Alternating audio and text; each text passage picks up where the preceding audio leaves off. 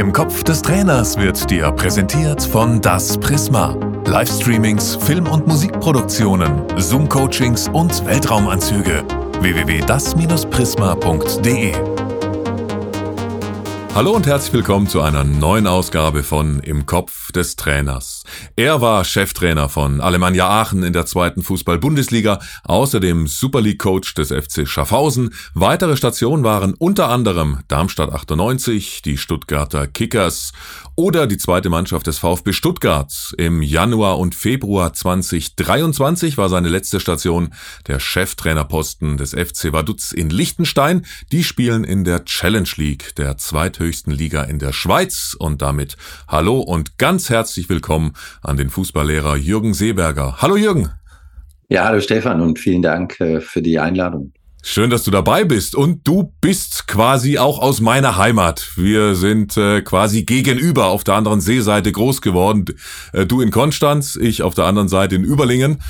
Du bist also am Bodensee geboren, lebst aber in der Schweiz. Deine längste Trainerstation war auch in der Schweiz.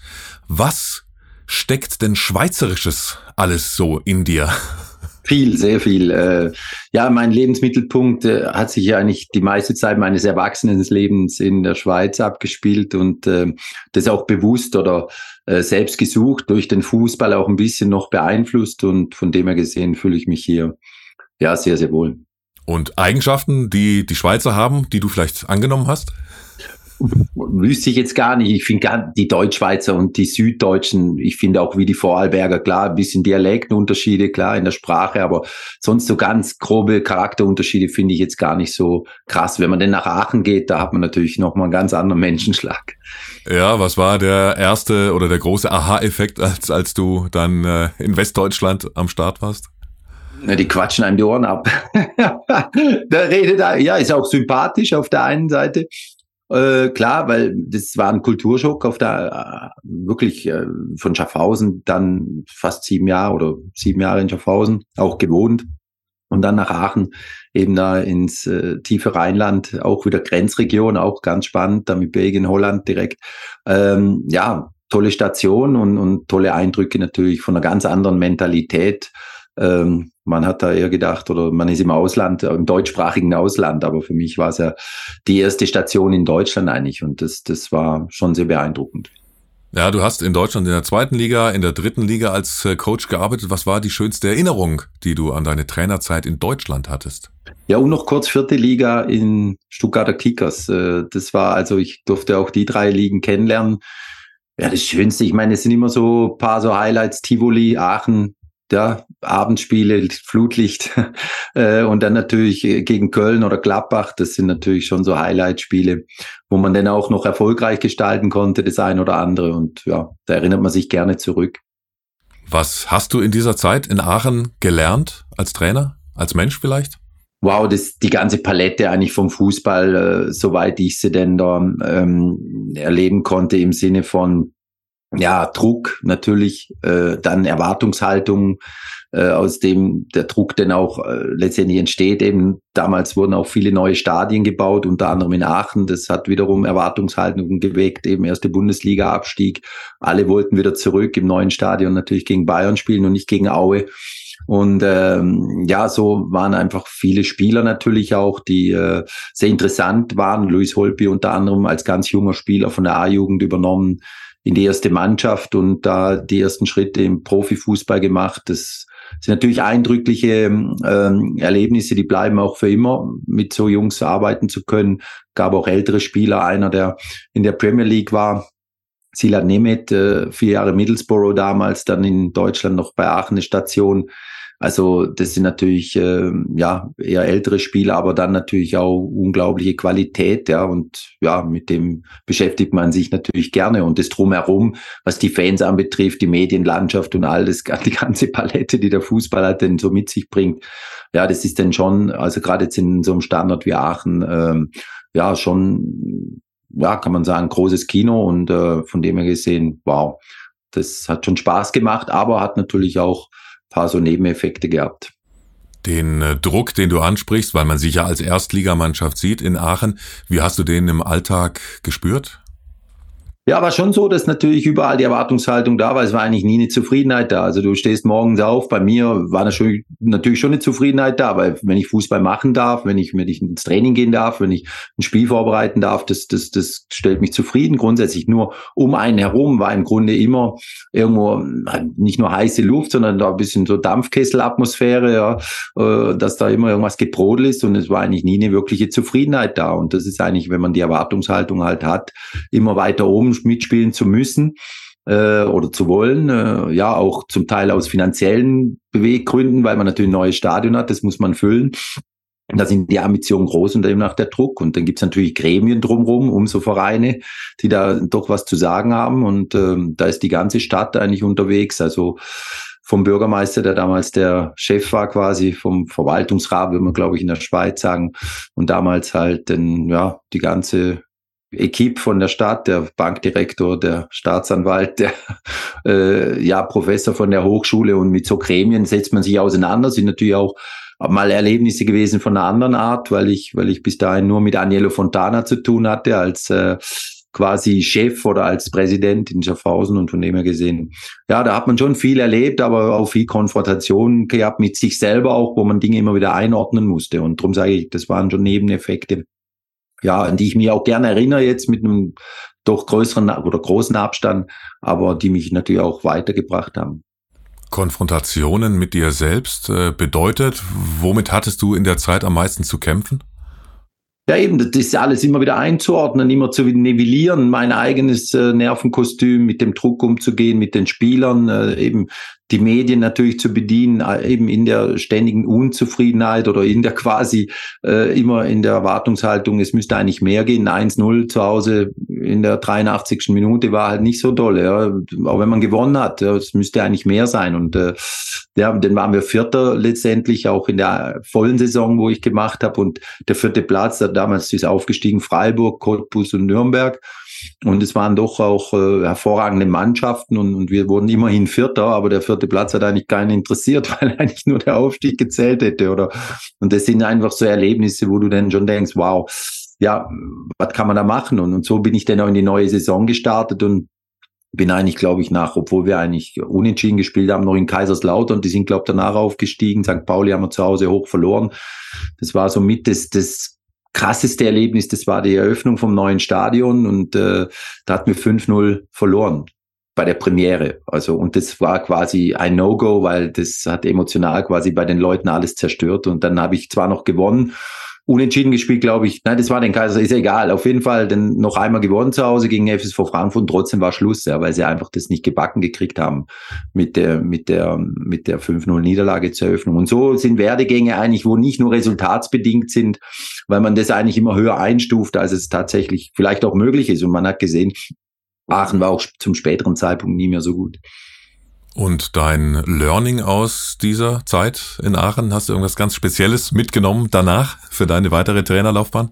Ja, grundsätzlich, wenn man so ein Land wechselt und dann äh, auch ähm, eine Situation, dass man zum Beispiel einen Co-Trainer mitnimmt. Das war damals zwar im Gespräch, ich hatte aber keinen festen, das hat sich damals mal zerschlagen gehabt und dann hatte ich keinen Co-Trainer dabei. Ist sicherlich wichtig, dass man da äh, mit äh, vier Augen mehr sieht, wie mit zwei und auch vier Ohren helfen manchmal weiter, dass man da wirklich so eine ganz enge Basis hat äh, und, und den gleichen Standort, wo man, wo man beginnt mit der Arbeit wo man tatsächlich auch das dann immer jeden Tag aufbauen kann und, und nicht die Sichtweisen vielleicht von vorher immer hört und immer wieder diese Einstellung, weil es ist ja wahnsinnig viel passiert in so einem, in so einem Verein mit Europapokal, mit, mit, mit Aufstieg, Abstieg. Also da waren ja unheimlich viele Ebbe Schmatke hat damals sein, sein Mandat quasi, das hat er sechs Jahre, glaube ich, erfüllt da als Sportdirektor. Das war ja sein Anfänge und, und erfolgreich, sehr, sehr erfolgreich erfüllt. Und, und äh, er ist ja dann auch quasi gegangen oder hat sich quasi in Anführungszeichen selber entlassen mit einem Interview.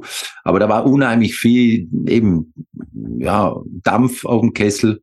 Und da wäre es eigentlich ganz gut, wenn man noch jemand dabei hätte den Vertrauten mitnehmen, den Co-Trainer mitnehmen äh, zu einem neuen Verein. Bis wohin würdest du das dann auch dem Amateurtrainer empfehlen? Oder ist das so ein Ding, was wichtiger wird, je höher du trainierst? Ja, höher, umso wichtiger, weil man natürlich zum Beispiel nur nach dem Spiel hat man äh, fast eine Stunde Medienarbeit. Man hat quasi kaum Kontakt mit der Mannschaft. Ja, man könnte vielleicht einen Kreis machen, das habe ich jetzt nie so bevorzugt, das Stilmittel, aber man könnte sie vielleicht mal kurz in die Kabine, aber da kriegst du ja auch nie alle zusammen, weil der eine hat noch da und da ähm, was zu tun. Und von dem her gesehen ist es gar nicht so einfach, ähm, mit der Mannschaft in Kontakt zu treten. Und das ist doch fast eine Stunde. Das ist nur ein Beispiel, wo natürlich auch nach dem Spiel unheimlich viel passiert, ja, in so einer Kabine oder allgemein mit den Spielern, mit dem Staff. Und da ist schon wichtig, dass man eine vertraute Person ist. Nur ein Beispiel, wo natürlich Höherklassik eher eine Rolle spielt, weil Unterklassik hat man natürlich die Medienarbeit nicht. Und den Kreis nach dem Spiel, warum hast du dich dagegen entschieden? Ja, nö, ich, ich finde, es ist eine Symbolik, die bevorzugen einige, aber ich denke, wenn, dann hole ich alle in die Kabine und ich finde jetzt auch direkt nach dem Spiel unbedingt was zu sagen, finde ich nicht unbedingt notwendig, weil man hat am nächsten Tag meistens genug Zeit. Wenn jetzt zum Beispiel eine englische Woche ist, dann kann man sie kurz in die Kabine versammeln. Das dauert dann vielleicht mal fünf Minuten länger, bis dann alle da sind, aber da hat man dann auch seine Ruhe und, und, und wird auch gar nicht beobachtet und von dem her gesehen ist das eigentlich für mich der bessere Ort. Du hast auch in der vierten Liga ja gearbeitet. Würdest du es da dann eher machen, wenn du eben nicht jeden Tag zweimal Training hast mit äh, den Amateurmannschaften? Ja, wobei vierte Liga war Stuttgarter Kickers, die hatten auch professionelle Bedingungen, also auch tagsüber Training und äh, haben sie jetzt im Übrigen auch in der Oberliga, glaube ich. Also ist schon ein besonderer Verein auch äh, vom Umfeld her und, und von den Fans. Aber grundsätzlich ist immer ein Vorteil, wenn man einfach sich die Arbeit aufteilen kann und der, an, der eine vom anderen weiß, wie er tickt und, und, und was so eigentlich, ob das die Übungsauswahl ist oder die Ansprache oder auch gewisse einfach, was jeden Tag vorkommt im Training oder im Umgang mit der Mannschaft, dass man da eigentlich so die gleiche Sprache spricht und die gleiche Herangehensweise, oder ähnliche Herangehensweise hat. Und das ist sicher wertvoll. Würde ich schon jedem empfehlen, auch im Amateurbereich, weil man kann sich dort auch ein bisschen die Arbeit teilen, wenn mal einer nicht da ist, oder? Das findet vielleicht auch mal statt, weil die Hauptarbeit vielleicht eine andere ist und dann äh, kann der andere das direkt natürlich auch übernehmen.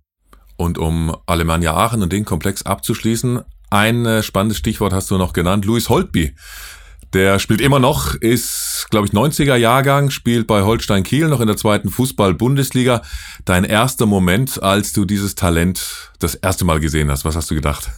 Ja, interessant, er war in der Oberligamannschaft äh, natürlich als A-Jugendlicher schon integriert und, und, und ähm, der Thomas Hengen war übrigens Trainer in der Oberliga, der ist Sportdirektor beim ersten FC Kaiserslautern ist und ähm, da habe ich natürlich ab und zu auch äh, die zweite Mannschaft angeguckt und das war natürlich ein super Spieler, technisch frech mit dem Ball und das hat er nachher in der zweiten Liga extrem gut gleich umgesetzt. Da war er so frech und, und, und unbeschwert und das war eigentlich wohltuend. Der war am Sonntag nach dem Spiel, wenn wir Samstag gespielt haben, war der eigentlich schon wieder am Ball und wollte eigentlich nie aufhören mit Kicken, auch wenn er 90 Minuten gespielt hat. Also da hat er unheimlich schnell den Anschluss gefunden, auch in die erste Mannschaft, auch in den Rhythmus. Und er ging dann auch recht schnell zu Schalke 04 ich glaube damals auch für eine Ablöse von über vier Millionen. Das war damals recht, recht viel Geld. Also toller Junge. Und er gehört ja auch zu den äh, Bruchweg Boys, dann äh, am Mainzer Bruchweg, wo die jungen Wilden dann auch für Furore gesorgt haben. Ähm, hättest du ihm in seiner Karriere noch mehr zugetraut oder sagst du, er hat das aus seinen Möglichkeiten gemacht, was in ihm steckte oder fehlt da noch was? Das, das ist immer interessant, wenn man älter wird, hat man einen Vorteil, man hat ein bisschen Vergangenheit, also das ist ein Vorteil, den man hat, das nennt man dann irgendwie ein bisschen Erfahrung im besten Falle, aber äh, grundsätzlich hat man dann halt auch gewisse Werdegänge mal verfolgen können über eine fast gesamte Karriere, jetzt wie bei Louis. Und wenn man sich zurückerinnert, wie man sich damals so mit ihm auseinandergesetzt hat, wo man ihn gesehen hat, auch was die Zukunft anbetrifft, wie sich es denn tatsächlich ergeben hat. Also der Standort von ihm war einfach der, dass er von der Grundschnelligkeit, sage ich mal, auf dem absoluten Top-Niveau und so wie sich der Fußball natürlich entwickelt hat die letzten zehn Jahre, ist natürlich immer schneller geworden. Da hat er nicht die Grundschnelligkeit und darum ist er natürlich an so Stationen wie jetzt Tottenham war es, glaube ich, irgendwann auch, äh, was heißt hängen geblieben. Das war dann das Maximum weil technisch und auch vom Typ her und von seiner ganzen Herangehensweise, auch von der Arbeitsmoral etc., da kann er sicherlich auf dem, im obersten Regal mithalten, äh, auch vom Charakter her alles drum und dran, denke ich. Aber die Grundschnelligkeit, die, die hast du einfach nicht, wenn, oder du hast sie. Und, und er ist kein Abwehrspieler, wo er vielleicht das bisschen kompensieren könnte. Das wäre vielleicht auch eine Position, wo man es vielleicht noch bisschen durch Stellungsspiel und Antizipation, aber er ist ein Kreativspieler und da ist es umso schwieriger. Drum alles rausgeholt, also alles rausgeholt kann ich nicht sagen, ob es der letzte Prozent war, das weiß ich nicht, aber schon das, die Station, die er hatte und die Werdegänge entsprechen schon dem, was er an, an Möglichkeiten mitgebracht hat, denke ich. Mit deiner Erfahrung, was würdest du sagen? Im Amateurbereich, wie viel, um wie viel Prozent kann man überhaupt seine Schnelligkeit im Amateurbereich noch verbessern und bei den Profis, weil da wird es ja viel weniger Ausschlag dann noch nach oben geben können? Ja, grundsätzlich ist äh, angeboren oder hast du die Fasern und, und dann bist du halt schnell und kannst rennen wie der MAP. Also das ist halt den, der absolute Vorteil von so Spielern. Und es ist schon vieles angeboren. Natürlich kann man über Koordination oder, oder gewisse Hebel spielen natürlich auch eine Rolle, aber das ist auch angeboren von der Anatomie. Also, ähm, aber dann kann man über Koordination und dann natürlich auch über Handlungsschnelligkeit, Antizipation, Reaktionsvermögen etc. kann man natürlich schon noch viel trainieren, aber letztlich die eine Grundschnelligkeit, also das Sprinten von A nach B. Und äh, dann kommt vielleicht noch ein bisschen die Größe dazu mit der Wendigkeit, je nach Position, äh, wo natürlich auch eine Rolle spielt. Ähm, aber entscheidend ist für mich immer viele Spieler, und das ist ja nichts Neues, es war schon schnelle Spieler, die in der Jugend schnell sind, vergessen oft andere Skills zu trainieren und langsame Spieler sind eigentlich dann immer noch, oder langsamere Spieler sind dann irgendwo auf diese Skills angewiesen. Also ich würde mir den wünschen in der Ausbildung, dass genau schnelle Spieler, auch wenn sie sie im Moment nicht nötig haben, vielleicht in der Jugend, äh, weil sie sich so durchsetzen können, dass man aber unglaublich viel Wert legt auf die Skills, die sie, dass sie auch auf engem Raum oder, oder dass sie auch, äh, sag ich mal, hast der erste Kontakt und alles Themen, die sie über Schnelligkeit noch kompensieren können bis zum gewissen Punkt, dass man umso mehr darauf Wert legt, weil der Spieler kommt ja eigentlich wie große Spieler, die kommen immer zum Kopfball, aber die trainieren das Kopfballspiel gar nicht so unbedingt, ja. Und, und äh, dann vernachlässigt man das und dann ist er nach Meter 90 und ein Stürmer und kann gar nicht mal richtig köpfen. Eigentlich schade, oder? Weil in der Jugend ging das halt irgendwie immer so, dass er da die Birne hinhielt. Und das sind eigentlich so paar Dinge, wo ich mir wünschen würde. Aber sonst, das äh, große Veränderung, ja, glaube ich, jetzt kann man kleine Prozente rausholen, aber der große Schritt sicher nicht. Wenn du die Jugend und den Nachwuchs ansprichst, darüber wollte ich äh, mit dir ohnehin sprechen, über diesen Komplex, weil da hatten wir auch in einem Vorgespräch äh, einen, einen längeren Talk dazu, fand ich sehr spannend, was da, was da deine Ideen und Ansätze waren. Wie bewertest du denn aktuell die Situation von Talenten in der Ausbildung bei uns? Das ist interessant. Ich habe so über meinen eigenen Werdegang noch mal ein bisschen auf die Vorbereitung unseres Gesprächs heute nur mal so ein bisschen ein paar Bilder im Kopf gekriegt und da denke ich, ja, ich war ein reiner Straßenkicker. Und, und heute geht man wieder zurück äh, äh, in das Straßenfußball. Da haben sie, glaube ich, in der Schweiz ein gutes äh, Modell also erfunden, halt kreiert. Juninho mit dem, mit dem 3 gegen 3 und, und du musst den Ball holen und so. Dann gibt's Überzahl, Unterzahl-Situation, finde ich super. Finde ich super. Auch vier Tore und das ist eine ganz eine tolle Geschichte.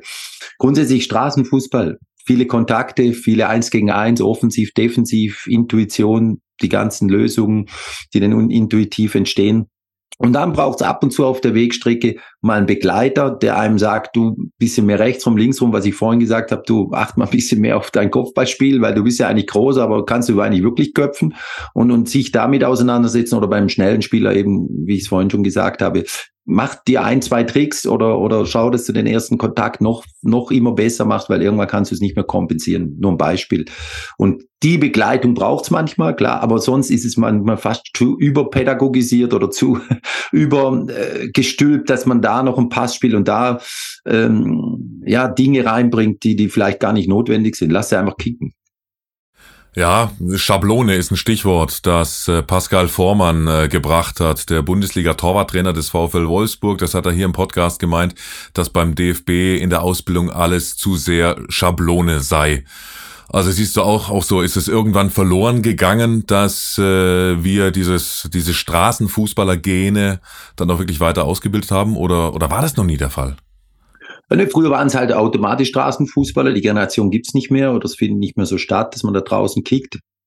Klar, die äh, Ausbildungskonzepte, da hat natürlich jeder seine Berechtigung, seine Gedanken wiederzugeben und dann auch tatsächlich umzusetzen. Ja, aber ich brauche, das denke ich auch, ich habe Kinder, 12 und 16, also ich durfte das jetzt miterleben, äh, unabhängig vom Fußball, wie da äh, zum Teil eingegriffen wird in das Leben von den, von den Kindern. Also es gibt so ein schönes Buch mit dem Titel Lasst eure Kinder in Ruhe, ja.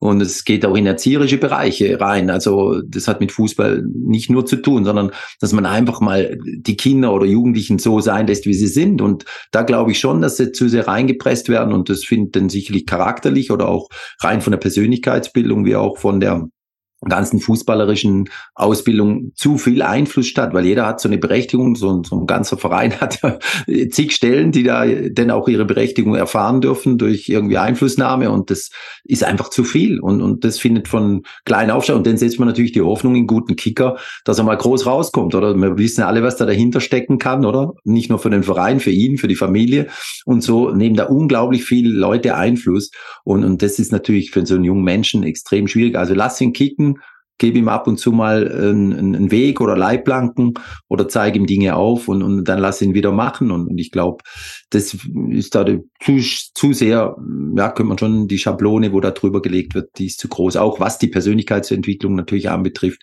dass einer so und so sein muss. Ja, ja welche Einflussnahme findest du am schlimmsten?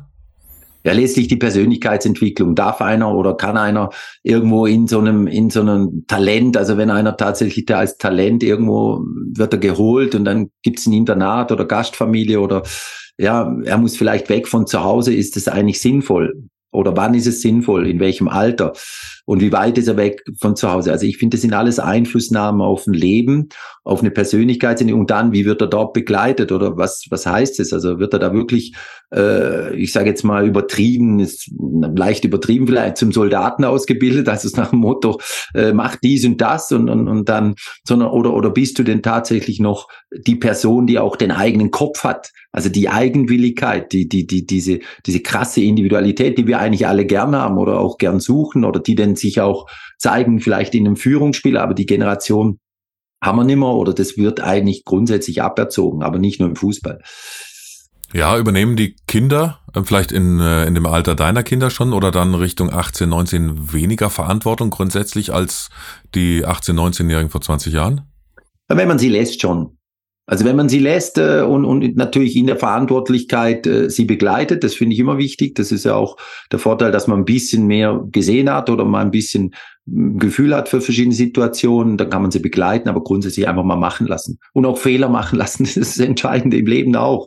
Ich meine, ich habe viele Fettnäpfchen betreten und gut, könnte man sagen, ja, da und da hättest du, aber okay, das war so. Ich finde einfach, da reift man und, und, und das ist nachher auch ein, ein, ein wunderbares Paket, wo man, wo man auch weiterverwenden kann. Und drum einfach mal die Kinder mehr machen lassen. Mir weiß heute so viel und, und jeder, wie gesagt, hat da über, über Dinge sich Gedanken gemacht und, und das ist, Wissen ist auch zum Teil wertvoll. Nur es wird viel zu, zu in einer großen, also ich würde schon sagen, Überdosis, übergestülpt, letztlich übergestülpt. Also da ist von Begleitung fast nicht mehr die, die Rede.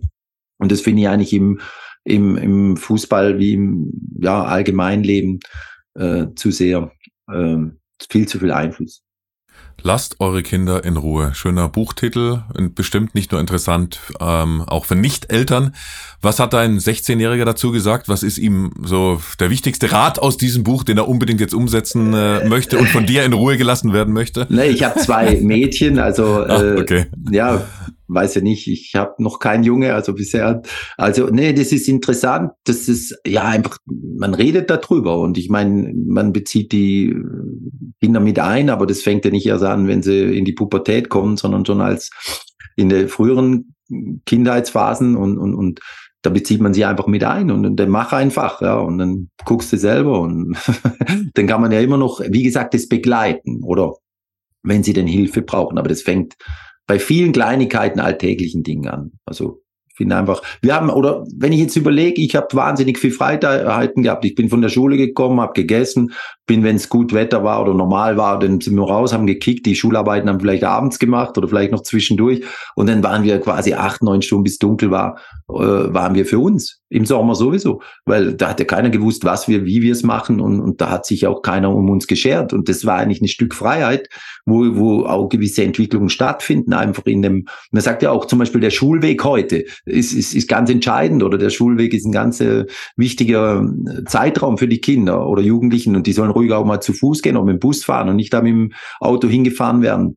ist ja auch so ein Beispiel, wo, wo sie dann einfach für sich sein können und einfach, ob sie es allein dahin wackeln oder, oder vielleicht mit Kollegen, Freunden, ja, da findet einfach was statt, ja. Auch wenn es nichts spektakulär ist, aber da findet was statt, was ganz wertvoll ist. Und so habe ich das eigentlich in meiner Kinder- oder Jugend empfunden, was ich extrem wertvoll finde. Und heute sind sie ja fast eigentlich rund um die Uhr überwacht, fast mit dem Candy auch schon. Also man hatte fast den Anspruch, äh, dass, dass, dass, dass man da weiß, genau minutiös, was da abläuft. Oder? Und das, das finde ich eigentlich zum Teil schon schade auch für die, für die Kinder und Jugendlichen. Und so ähnlich ist, wenn man das jetzt mal auf das Fußball transportiert, ja, dann hat es der Mehmet schon mal richtig gesagt, ja, da kann jeder Pass spielen und alle Systeme runterfurzen, aber es war zwar ein krasser Ausdruck, ja, so wie er es gesagt hat, aber die Krassheit äh, finde ich gar nicht so verkehrt, dass es einfach mal plakativ wird, dass es einfach, ja, was spielen Systeme groß für eine Rolle? Du musst gewisse Räume erkennen, man muss gewisse Situationen erkennen und, und, und dann natürlich lösen können mit den, deiner Technik oder Schnelligkeit oder mit deinen Möglichkeiten, die du mitbringst. Und dann wirst du den Ball haben oder nicht haben. Und so einfach ist Fußball. Und dann kommen Aktionen zustande und dann das Zusammenspiel natürlich noch. Und das ist, da meine ich eben, das ist so mein Dafürhalten, dass da zu viel gemacht wird. Also auch plakativ gesagt, wenn der Schulweg eben äh, nicht mehr da ist, indem man Privatsphäre hat, haben die Teenager heute zu wenig Privatsphäre? Zum Beispiel, ja. Zum Beispiel. Und äh, werden da auch ähm, vielleicht zugeballert mit irgendwelchen Dingen, wo sie denn so Termine haben. Also die Terminbücher sind dann fast voll oder, oder auch alles so reglementiert. Also man hat gar nicht die Freiheiten, dass man um zwei jetzt kickt bis drei und dann automatisch wird man müde, dann äh, quasi geht man Wasser an und trinkt was und dann geht's irgendwann weiter oder man sitzt nur auf der Treppe und quatscht über irgendwas oder und so geht der Mittag eigentlich vorbei, ja. Und das sind eigentlich da erinnere ich mich wahnsinnig gern dran. Wir haben zum Beispiel so Wettbewerbe gemacht, aber einfach weil wir es wollten. Wir haben einen Nussgipfel und ein Getränk gekauft und der hat zusammengelegt und der Sieger hat es bekommen. Ja. Da haben wir eins gegen eins gespielt oder wir haben Straßenmannschaft mit Wimpel und alles drum und dran. Also bin ich ja nicht der Einzige in meinem Jahrgang, der das so gemacht hat. Das war damals eher die Normalität. Aber wir haben Wettkampfformen für uns also nicht nur erfunden, sondern es war einfach normal, dass wir uns messen wollten. Und, und heute musst du das quasi, ist, ist da ein Riesenkonzept dahinter. Also das ist ja dann manchmal das, das ganz Witzige. Ja, wie sieht die Wettbewerbssituation heute für die Jugendlichen, für die Teenager aus im Vergleich zu, zu deiner Zeit vielleicht damals? Ja, wenn wir jetzt auf den Fußball beziehen, ich glaube, heute gibt es sehr viel weniger äh, Spieler, also insgesamt. Es gibt ja heute gerade in kleineren Dörfern oder Regionen müssen die die B- und A-Jugend zusammenlegen, dass sie überhaupt noch Mannschaften. Wir hatten damals noch A2, A3, also es gab einfach geburtenstarke Jahrgänge noch. Wir hatten auch viel mehr Fußball. Heute ist das Angebot viel breiter. Man geht nicht automatisch zum Fußball. Äh, von dem her gesehen, ja, gibt es einfach weniger. Und, und das ist jetzt eigentlich vermutlich von Jahr zu Jahr wird es weniger. In der E- und D-Jugend fangen alle an, C-Jugend auch noch. Und in der B- und A-Jugend kommt der große Knick und da hören auch viele auf. Und gibt sicherlich auch weniger Talente insgesamt, weil am Schluss geht es ja auch über die Masse. Dann werden wir darüber in der zweiten Folge weiterreden, denn die erste halbe Stunde ist praktisch schon mhm. wieder rum. Wirklich verflogen, also sehr spannend, äh, dir da zu lauschen. Deshalb erstmal ganz, ganz lieben Dank, lieber Jürgen Seeberger, dass wir dir in den Kopf des Trainers schauen durften und freue mich sehr auf Teil zwei. Danke. Danke, ganz meinerseits. Tschüss, Stefan. Ciao. Im Kopf des Trainers wurde dir präsentiert von Das Prisma. Livestreamings, Film- und Musikproduktionen, Zoom-Coachings und Weltraumanzüge. www.das-prisma.de